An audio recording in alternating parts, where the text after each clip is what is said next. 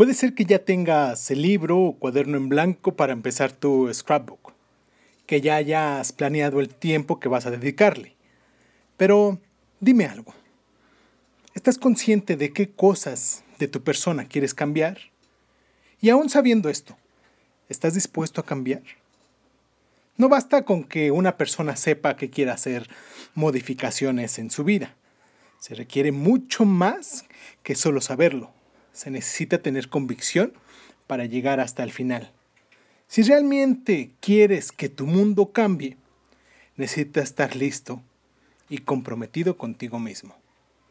Vas a conocer y a realizar cada ejercicio y actividad que he incorporado en estos podcasts durante los siguientes 30 días, sin importarle qué tan difícil o fácil sea. Te guste o te dé flojera. Es un compromiso contigo mismo, para que tu vida dé un giro total y cumplas con lo que te propones. Al final sabrás que la recompensa es realmente valiosa y gratificante. Y sin darte cuenta, tú y tu entorno habrán cambiado, generando así las oportunidades que jamás creíste obtener. Esto es Crónicas Lunares. Yo soy Irving Sun y pues nada, vamos a hacer nuestro intro y regresamos con lo que tenemos preparado el día de hoy. Cierra los ojos, cierra los ojos, cierra los ojos, cierra los ojos.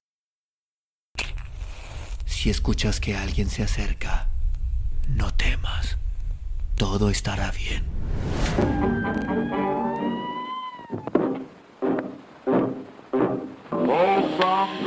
going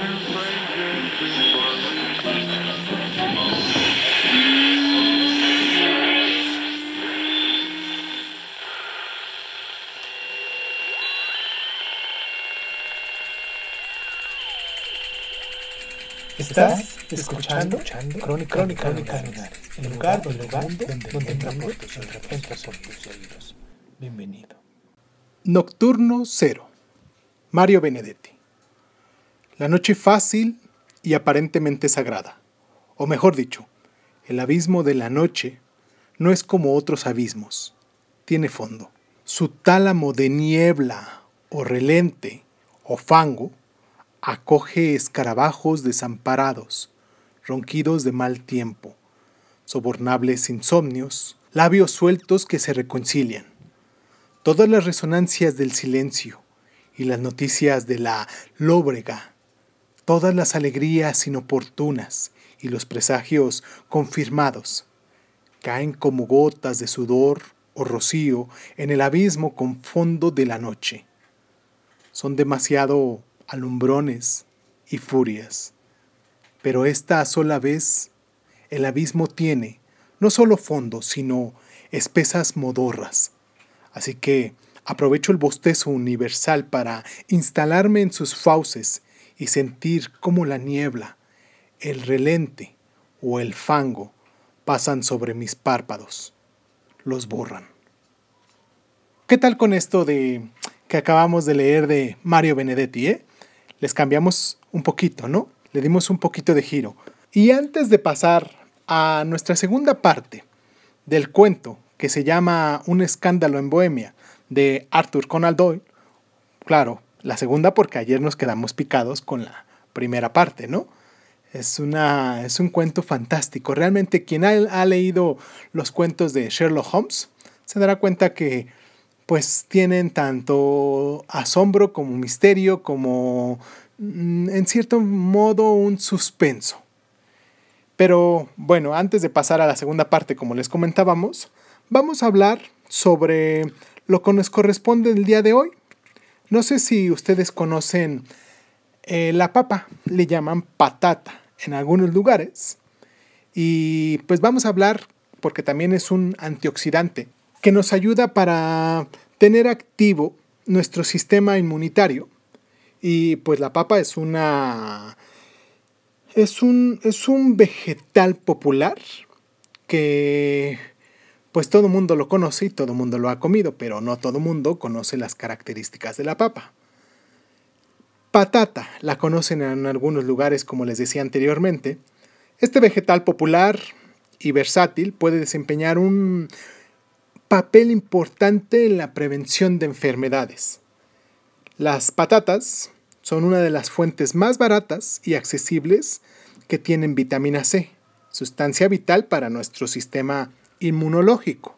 Deberíamos de llamar esta sección Rescatando nuestro sistema inmunológico. ¿Qué les parece? De aquí en adelante a lo mejor le ponemos así, ¿no? Bueno, esperemos que no se me olvide y pues lo termine llamando de otro modo. Rescatando nuestro sistema inmunológico. Ya hablamos de la zanahoria. La vez pasada hablamos, la primera vez también hablamos sobre el camote, la zanahoria y este es nuestro tercer día. Vamos a hablar sobre la papa, como decíamos. Em, las papas nuevas son más ricas en este antioxidante que las viejas. La mayor parte de la fibra que facilita la digestión y reduce el colesterol está en la piel. O sea que es importante comer las cosas con piel, si se dan cuenta. Las papas contienen vitamina B6 que contribuye a la producción de aminoácidos que refuerzan el sistema inmunológico. Los fagocitos necesitan vitamina C para eliminar los materiales de desecho de la actividad celular. Y pues la sustancia nutritiva de la papa son vitaminas B1, B3, B6, vitamina C, folato, cobre, hierro, potasio y fibra. Vamos a hacer una pequeña receta con la papa. Vamos a, decirles aquí cómo preparar puré de ajo y pues la receta es la siguiente. 6 papas medianas, peladas y troceadas. 5 dientes de ajo, 300 mililitros de leche, o leche de soya, 4 cucharadas de aceite de oliva, una cucharadita de sal, una pizca de pimienta negra, una cucharadita de nuez moscada molida. Y pues el procedimiento es el siguiente. Hervir las papas y el ajo en la leche, añadiendo agua hasta cubrirlas. Añadir el aceite, la sal, la pimienta y la nuez moscada hacer un puré suave y vamos, al final lo vamos a servir para acompañar con nuestro plato principal. ¿Qué les pareció? Mañana tenemos preparado hablar sobre la cebolla, pero al menos vamos poco a poquito buscando los beneficios para reforzar nuestro sistema inmunológico. Vamos a hacer una pequeña pausa. Leemos otro de estos poemas de Mario Benedetti que se llama Otro cielo y pues continuamos con nuestra crónica de México, ¿no? Nuestra crónica de viajes y comida. Otro cielo. Mario Benedetti. No existe esponja para lavar el cielo, pero aunque pudieras enjabonarlo, y luego echarles baldes y baldes de mar y colgarlo al sol para que se seque, siempre te faltaría un pájaro en silencio. No existen métodos para tocar el cielo, pero aunque te estiraras como una palma y lograras rozarlo en tus delirios, y supieras por fin cómo es al tacto, siempre le faltaría la nube de algodón. No existe un puente para cruzar el cielo, pero aunque consiguieras llegar a la otra orilla, a fuerza de memoria y de pronósticos, y comprobaras que no es tan difícil, siempre te faltaría el pino del crepúsculo. Eso porque se tarta de un cielo que no es tuyo, aunque sea impetuoso y desgarrado. En cambio, cuando llegues al que te pertenece, no lo querrás lavar, ni tocar, ni cruzar pero estará el pájaro y la nube y el pino. Otro clásico de la ciudad son las famosas quesadillas, y creo que las mejores son las de Coyoacán, ubicadas cerca del mercado del mismo nombre. Este platillo se ha convertido en uno de los más populares para turistas y para nosotros los mexicanos. Ubicadas al sur de la ciudad, estas quecas, como nosotros le decimos, tienen en su receta todo el sabor de la gastronomía mexicana prehispánica, pues utilizan ingredientes como flor de calabaza, huitlacoche, hongos y chiles.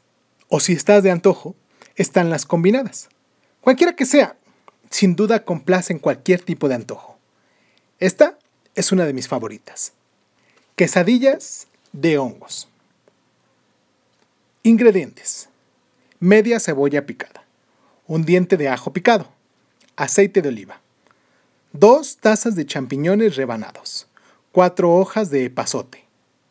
Sal y pimienta. Chile serrano picado. Dos cucharadas de queso chihuahua rallado por quesadilla. 8 tortillas de maíz hechas a mano. El procedimiento es el siguiente. Pica la cebolla y el ajo finamente. Saltea en un sartén un poco de aceite, agrega los champiñones rebanados, el epazote, el chile y échale un toque de sal y pimienta, claro. Forma las quesadillas con el queso chihuahua y hongos. Calienta en un comal hasta que se derrita el queso. Sirve en un platón y acompáñalas de alguna salsa roja o verde. Esto que les dije eh, es para cuatro porciones.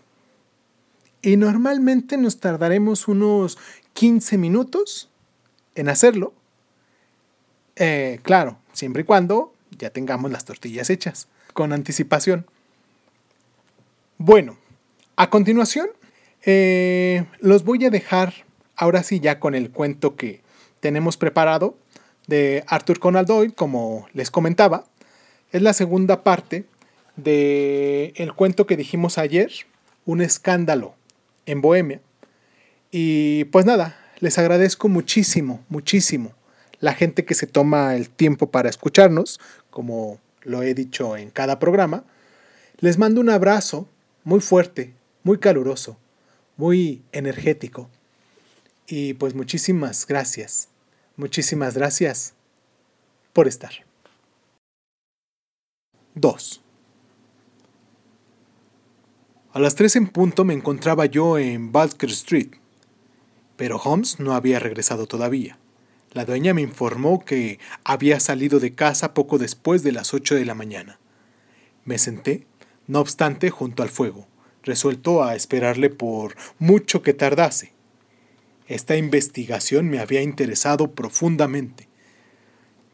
No estaba rodeada de ninguna de las circunstancias extraordinarias y horrendas que concurrían en los dos crímenes que he dejado ya relatados. Pero la índole del caso y la alta posición del cliente de Holmes lo revestían de un carácter especial. La verdad es que, con independencia de la índole de las pesquitas que mi amigo emprendía, había en su magistral manera de abarcar las situaciones y en su razonar agudo e incisivo un algo que convertía para mí en un placer el estudio de su sistema de trabajo y el seguirle en sus métodos rápidos y sutiles con que desenredaba los misterios más inextrincables. Me hallaba yo tan habituado a verle triunfar que ni siquiera me entraba en la cabeza la posibilidad de un fracaso suyo. Eran ya cerca de las cuatro cuando se abrió la puerta y entró en la habitación un mozo de cuadra, con aspecto de borracho, desasiado, de patillas largas, cara abotagada y ropas indecorosas. A pesar de hallarme acostumbrado a la asombrosa habilidad de mi amigo para el empleo de disfraces, tuve que examinarlo muy detenidamente antes de cerciorarme que era él en persona. Me saludó con una inclinación de cabeza y se metió en su dormitorio, del que volvió a salir antes de cinco minutos vestido con su traje de mezclilla y con un aspecto respetable de siempre. Pero, ¿quién iba a decirlo? exclamé yo, y él se rió hasta sofocarse y rompió de nuevo a reír y tuvo que recostarse en su sillón, desmadejado e impotente. ¿De qué se ríe? La cosa tiene demasiada gracia. Estoy seguro de que usted no es capaz de adivinar en qué invertí la mañana, ni lo que acabé por hacer. No puedo imaginármelo, aunque supongo que habrá estado estudiando las costumbres, y hasta quizás la casa de la señorita Irene Adler.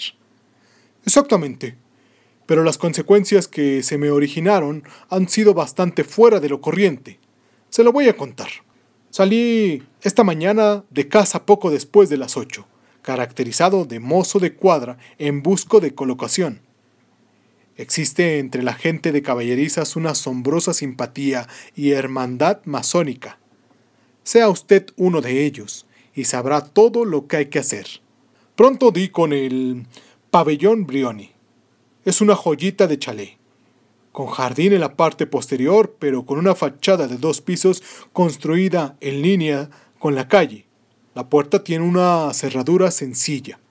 A la derecha hay un cuarto de estar, bien amueblado, con ventanas largas que casi llegan hasta el suelo y que tienen anticuados cierres ingleses de ventanas que cualquier niño es capaz de abrir.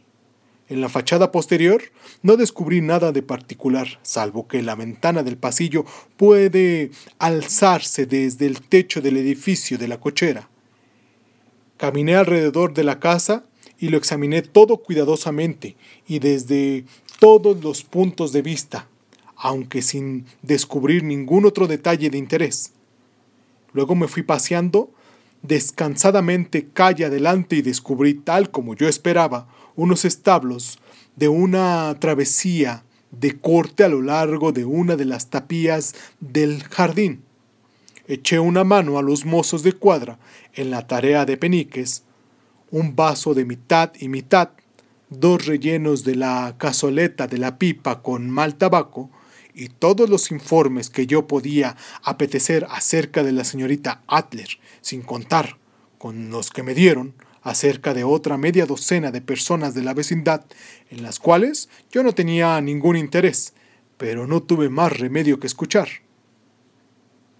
¿Y qué supo de Irene Adler? Le pregunté. Pues verá usted, tiene locos a todos los hombres que viven por ahí. Es la cosa más linda que haya bajo un sombrero en todo el planeta. Así aseguran. Como un solo hombre. Todos los de las caballerizas de Septentien. Lleva una vida tranquila, canta en conciertos, sale todos los días en carruaje a las cinco y regresa a las siete en punto para cenar, salvo cuando tiene que cantar. Es muy raro que haga otras salidas. Solo es visitada por un individuo varón, pero lo es con mucha frecuencia. Es un hombre moreno, hermoso, impetuoso. No se pasa un día sin que la visite y en ocasiones lo hace dos veces el mismo día. Es un tal señor Gruthley Norton, del Colegio de Abogados de Ibner Temple. Fíjese en todas las ventajas que ofrece para ser confidente del oficio de cochero. Estos que me hablaban lo habían llevado a su casa una docena de veces desde las caballerizas de Serpentín y estaban al cabo de la calle sobre su persona. Una vez que hube enterado de todo cuanto podían decirme, me dediqué otra vez a pasearme calle arriba y calle abajo por cerca del pabellón Brioni y a trazarme mi plan de campaña. Este Grudley Norton jugaba sin duda un gran papel en el asunto. Era abogado, lo cual sonaba de una manera ominosa.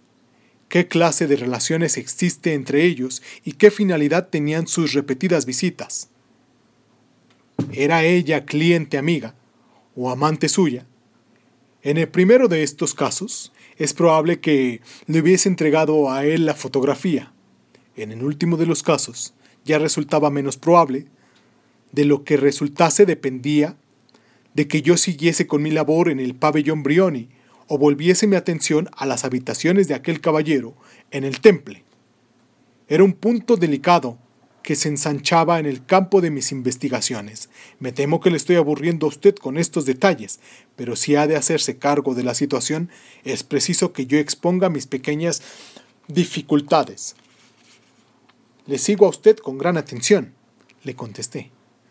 Aún seguía yo sopesando el tema en mi mente, cuando se detuvo delante de Pabellón Brioni un coche de un caballo, y saltó fuera de él un caballero. Era un hombre de extraordinaria belleza, moreno, aguileño, con bigote, sin duda alguna el hombre del que me había hablado. Parecía tener mucha prisa. Gritó al cochero que esperase, e hizo a un lado con el brazo a la doncella que le abrió la puerta con el aire de quien está a su casa. Permaneció en el interior cosa que media hora, y yo pude captar rápidas visiones de su persona, al otro lado de las ventanas del cuarto de estar. Se paseaba de un lado a otro, hablaba animadamente y agitaba los brazos. A ella no conseguí verla. De pronto volvió a salir aquel hombre, con muestras de llevar aún más prisa que antes. Al subir al coche sacó un reloj de oro de bolsillo y miró la hora con gran ansiedad. Salga con una exaltación, gritó. Primero a Gross y Hanley, y en Regent Street, y después a la iglesia de Santa Mónica en Edward Road. Hay media guinea para usted si lo hace en 20 minutos. Allá se fueron. Y cuando yo estaba preguntándome si no habría bien en seguirlos, veo venir por una travesía un elegante lando pequeño, cuyo cochero traía aún a medio abrochar la chaqueta y en el nudo de la corbata debajo de la oreja, mientras que los extremos de las correas de su atalaje salían fuera de las hebillas. Ni siquiera tuvo tiempo para pararse delante de la puerta cuando salió ella del vestíbulo como una flecha y subió al coche. No hice sino verla un instante, pero me di cuenta de que era una mujer adorable, con una cara como para que un hombre se dejase matar por ella. A la iglesia de Santa Mónica. John le gritó. Y hay para ti medio soberano si llegas en veinte minutos. Watson. Aquello era demasiado bueno para perdérselo. Estaba yo calculando qué me convenía más, si echar a correr o colgarme a la puerta trasera del Lando. Pero en ese instante vi acercarse por la calle a un coche de alquiler. El cochero miró y remiró al ver un cliente tan desasiado. Pero yo salté dentro sin darle tiempo para que pusiese inconvenientes y le dije, a la iglesia de Santa Mónica, y hay para ti un soberano si llegas en veinte minutos. Eran las doce menos veinticinco minutos y no resultaba difícil barruntar de qué se trataba. Mi cochero arreó de lo lindo. No creo que yo haya ido nunca en un coche a mayor velocidad, pero lo cierto es que los demás llegaron antes. Cuando lo hice yo, el coche de un caballo y el lando se hallaban delante de la iglesia con sus caballos humeantes. Pagué al cochero y me metí a toda prisa en la iglesia.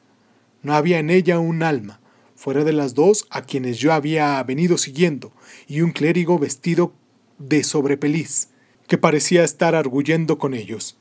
Se hallaban los tres formando grupo delante del altar. Yo me metí por el pasillo lateral muy sosegadamente, como uno que ha venido a pasar el tiempo a la iglesia.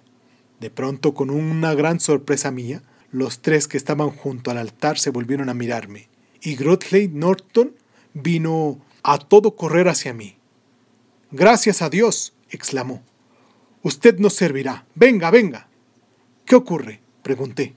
Venga, hombre, venga. Se trata de tres minutos, de lo contrario no será legal. Me llevó medio arrastras al altar y antes de que yo comprendiese de qué se trataba, me encontré mascullando respuestas que me susurraban al oído y saliendo garante de cosas que ignoraba por completo y en términos generales, colaborando a unir con firmes lazos a Irene Adler, soltera, y a Grudfleet Norton, soltero. Todo se hizo en un instante, y ahí me tiene usted entre el caballero, a un lado mío, que me daba las gracias, y al otro lado la dama, haciendo lo propio, mientras el clérigo me sonreía delante de una manera beatífica. Fue la situación más absurda en la que yo me he visto en toda mi vida, y fue el recuerdo de la misma lo que hizo estallar mi risa hace un momento. Por lo visto, faltaba no sé qué requisito de su licencia matrimonial y el clérigo se negaba rotundamente a casarlos si no presentaban algún testigo. Mi afortunada aparición ahorró al novio la necesidad de lanzarse a la calle en la búsqueda de un padrino. La novia me regaló un soberano, que yo tengo intención de llevar en la cadena de mi reloj en recuerdo de aquella ocasión. Las cosas han tomado un giro inesperado, dije yo. ¿Qué va a ocurrir ahora? Pues, la verdad, me encontré con mis planes seriamente amenazados. Saqué la impresión de que quizás la pareja se iba a largar de ahí inmediatamente, lo que requería de mi parte medidas rapidísimas y enérgicas. Sin embargo, se separaron a la puerta de la iglesia, regresando él en su coche al temple y ella en el suyo a su propia casa. Al despedirse, le dijo a ella, me pasearé como siempre, en coche a las cinco por el parque. No oí más. Los coches marcharon en diferentes direcciones y yo me encaminé a lo mío. ¿Y qué es lo suyo? Pues el comerme alguna carne fiambre y beberme un vaso de cerveza, contestó, tocando la campanilla. He andado demasiado atareado para pensar en tomar ningún alimento, y es probable que al anochecer lo esté aún más. A propósito, doctor, me va a ser necesaria su cooperación. Encantado. ¿No le importaría faltar a la ley? Absolutamente nada. Ni el ponerse a riesgo de que lo detengan. No, si se trata de una buena causa. Oh, la causa es excelente. Entonces, cuente conmigo. Estaba seguro de que podía contar con usted. Pero, ¿qué es lo que desea de mí?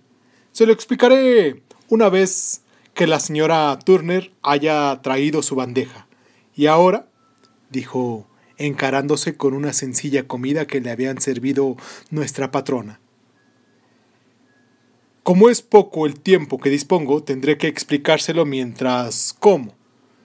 Son ya casi las cinco. Es preciso que yo me encuentre dentro de dos horas en el lugar de la cena. La señorita, o mejor dicho, la señora Irene, regresará a las siete de su paseo en coche. Necesitamos estar junto al pabellón Brioni para recibirla. Y entonces, ¿qué? Deje eso de cuenta mía. Tengo dispuesto ya lo que tiene que ocurrir. Ha de insistir tan solo en una cosa. Ocurra lo que ocurra, usted no debe intervenir, ¿me entiende? ¿Quiere decir que debo permanecer neutral? Sin hacer absolutamente nada. Ocurrirá probablemente algún incidente desagradable. Usted quédese al margen. El final será que me tendrá que llevar al interior de la casa. Cuatro o cinco minutos más tarde se abrirá la ventana del cuarto de estar. Usted se situará cerca de la ventana abierta. Entiendo. Estará atento a lo que yo haga, porque me situaré en un sitio visible para usted. Entiendo. Y cuando yo levante mi mano así será. Arrojará usted al interior de la habitación algo que yo le daré, y al mismo tiempo dará usted la voz de fuego. ¿Va usted siguiéndome? Completamente. No se trata de nada terrible, dijo sacando del bolsillo un rollo largo, de forma de cigarro. Es un cohete ordinario de humo de plomero, armado en sus dos extremos con sendas cápsulas para que se encienda automáticamente. A eso se limita su papel. Cuando dé usted la voz de fuego, la repetirá una cantidad de personas. Entonces puede usted marcharse hasta el extremo de la calle, a donde yo iré a juntarme con usted al cabo de diez minutos. ¿Me he explicado con suficiente claridad? Debo mantenerme neutral, acercarme a la ventana, estar atento a usted, y en cuanto usted me haga una señal, arrojo al interior ese objeto, dar la voz de fuego y esperarle en la esquina de la calle. Exactamente. Pues entonces confía en mí. Magnífico. Pienso que quizás ya sea tiempo de que me caracterice para el nuevo papel que tengo que representar. Desapareció en el interior de su dormitorio, regresando a los pocos minutos caracterizado como un clérigo disidente, bondadoso y sencillo. Su ancho sombrero negro, pantalones abolsados, corbata blanca, sonrisa de simpatía y aspecto general de observador curioso y benévolo eran tales que solo un señor John Hare sería capaz de igualarlos. A cada tipo nuevo del que se disfrazaba parecía cambiar hasta la expresión, maneras e incluso de alma. Cuando Holmes se especializó en criminología, la escena perdió un actor y hasta la esencia un agudo razonador.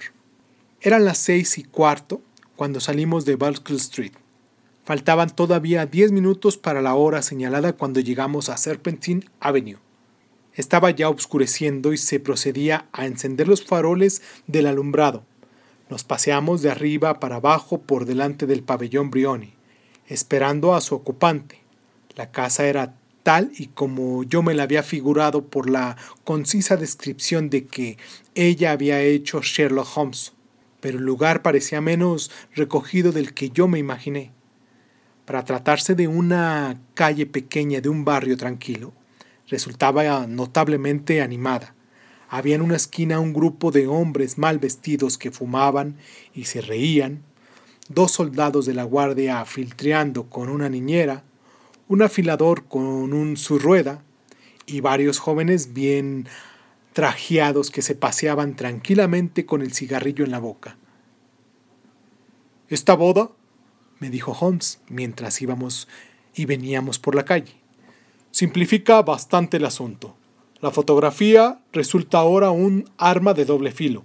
Es probable que ella sienta la misma aversión a que sea vista con el señor Godfrey Norton, como nuestro cliente, a quien la princesa la tenga delante de los ojos. Ahora bien, la cuestión que se plantea es esta. ¿Dónde encontraremos la fotografía? Eso es... ¿Dónde? es muy poco probable que se la lleve de un lado a otro para su viaje. Es del tamaño de exposición, demasiado grande para poder ocultarla entre su vestido. ¿Sabe? Además, el rey es capaz de tenderle una celada y hacerla registrar, y en efecto lo ha intentado un par de veces. Podemos, pues, dar por sentado que no la lleva consigo. ¿En dónde la tiene entonces? Puede guardarla su banquero o puede guardarla su abogado. Existe esa doble posibilidad, pero estoy inclinado a pensar que ni uno ni lo otro. Las mujeres son por naturaleza aficionadas al encubrimiento, pero les gusta ser ellas mismas las encubridoras. ¿Por qué razón habría de entregarla a otra persona? Podría confiar en sí misma como guardadora, pero no sabría qué influencias políticas, directas o indirectas, podrían llegar a emplearse para hacer fuerza sobre un hombre de negocios. Tenga usted, además, en cuenta que ella había tomado una resolución de servirse de la fotografía dentro de unos días. Debe, pues, encontrarse en un lugar en el que sea fácil echar mano de la misma. Debe estar en su propio domicilio. Pero la casa ha sido asaltada y registrada dos veces. Bah, no supieron registrar debidamente. ¿Y cómo lo hará usted? Yo no haré registros. ¿Qué hará, pues? Haré que ella misma me indique el sitio. Se negará. No podrá. Pero ya oigo traqueteo de ruedas. Es su coche. Ea, tenga cuidado con cumplir mis órdenes al pie de la letra.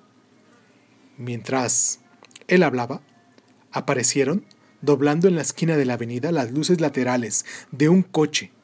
Este era un bonito y pequeño Lando, que avanzó con estrépito hasta detenerse delante de la puerta del pabellón Brioni.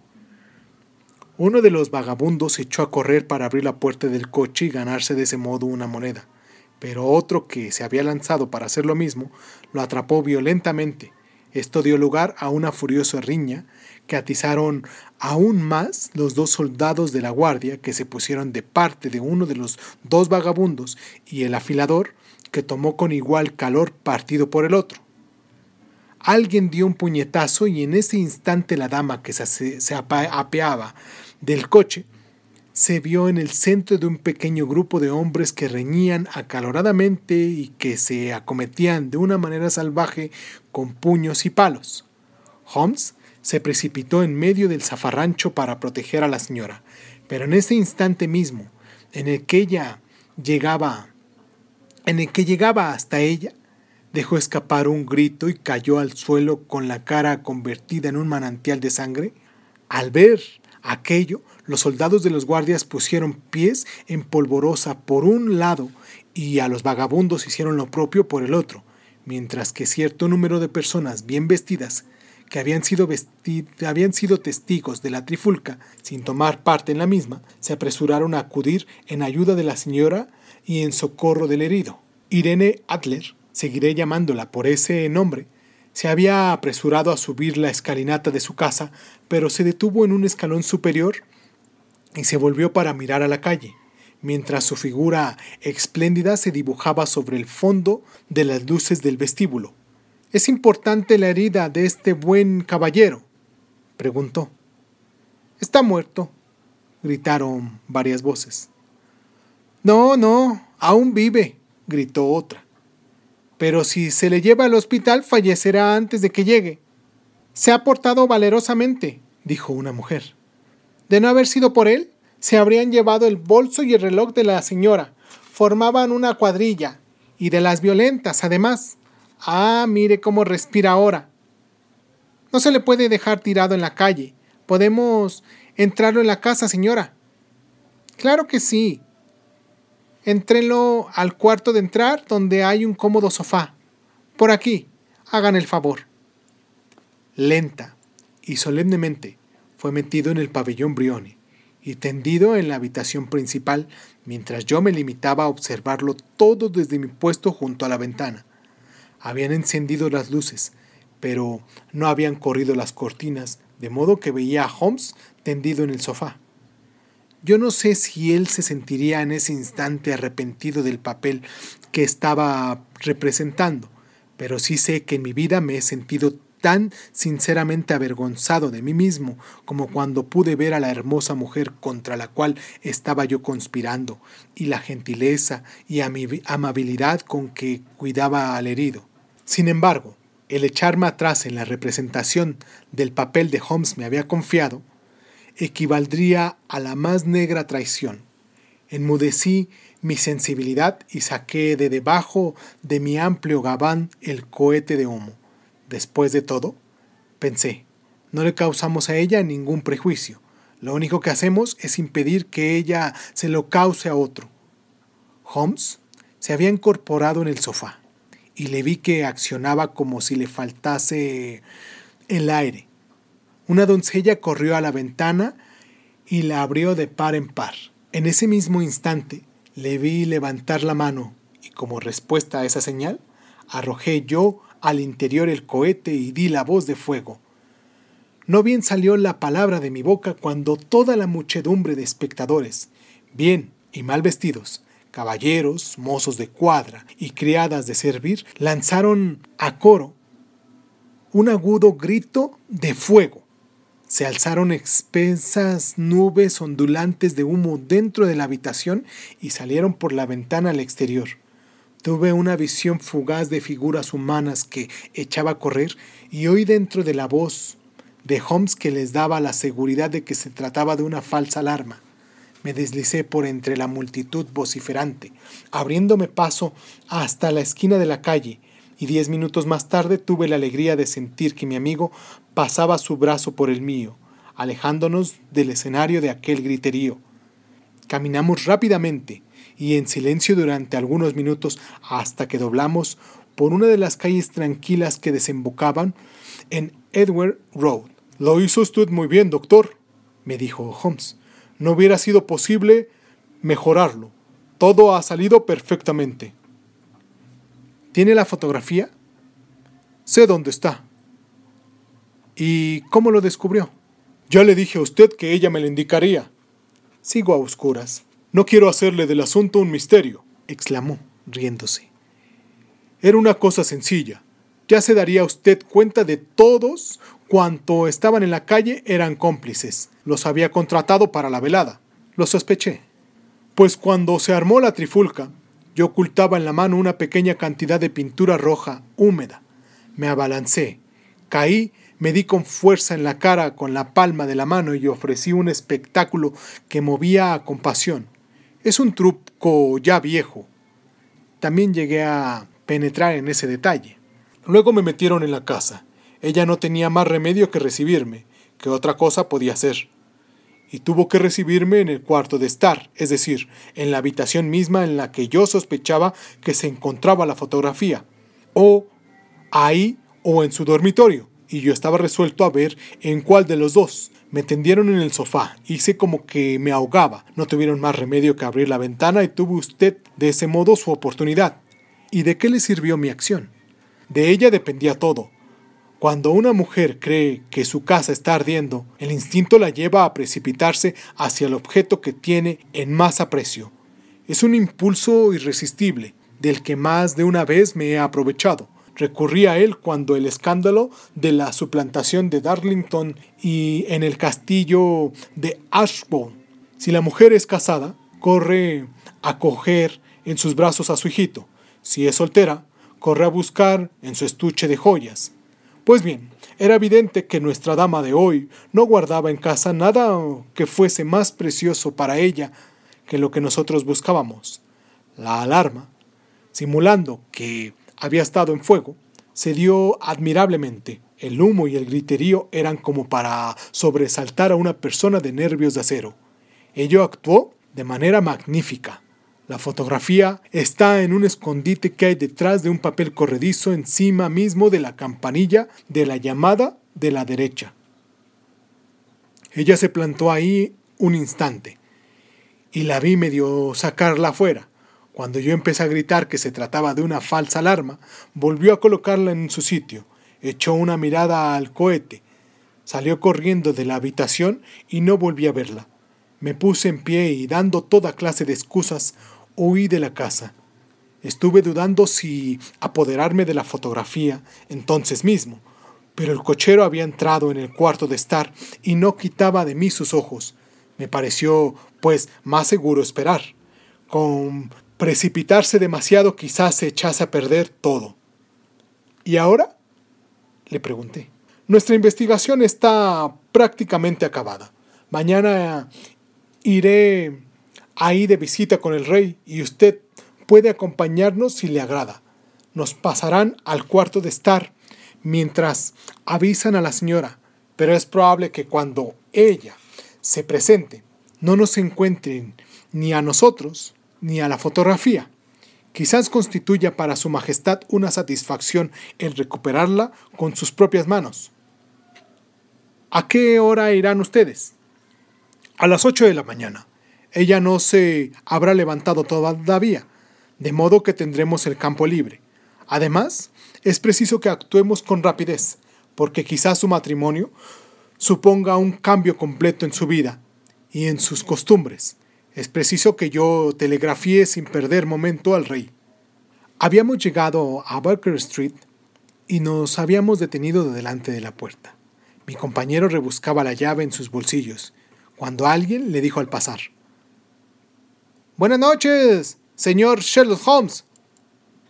Había en ese instante en la acera varias personas, pero el saludo parecía proceder de un joven delgado que vestía ancho gabán y que se alejó rápidamente. Holmes dijo, mirando con fijeza hacia la calle débilmente alumbrada. Yo he oído antes esa voz. ¿Quién diablos ha podido ser?